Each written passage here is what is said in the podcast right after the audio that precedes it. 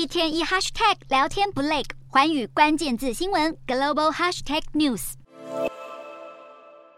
股近期扶摇直上，财经网站市场观察报道指出，日股东证股价指数在十七日站上两千一百三十三点六一点，创下了一九九零年以来最高收盘价，并且在十八、十九日乘胜追击，目前以两千一百六十一点六九点作收，刷新了近三十三年来的纪录。与此同时，截至十七日收盘为止，日经二二五指数今年来飙涨百分之十五，遥遥领先美股标普五百指数同时期的百分之八点三的涨幅，这让各界开始好奇，日股近期能够创下。亮眼成绩背后成因究竟为何？部分专家认为，日股涨势的最大推力主要源于七个关键因素。首先是已故日本前首相安倍晋三倡导多年的公司治理改革终于起了作用，加上企业界开始推行扩大回馈股东，让不少人认为这两个因素是日股这波涨势的最大推手。除此之外，资产负债表强健，股价相对便宜，美债线一律触动资金转进日股，以及基金持股比率低，也都是促使日股成为当红炸子鸡的关键因素。最后值得一提的是，传奇投资人股神巴菲特旗下的伯克夏公司近期也加码投资日本五大商社，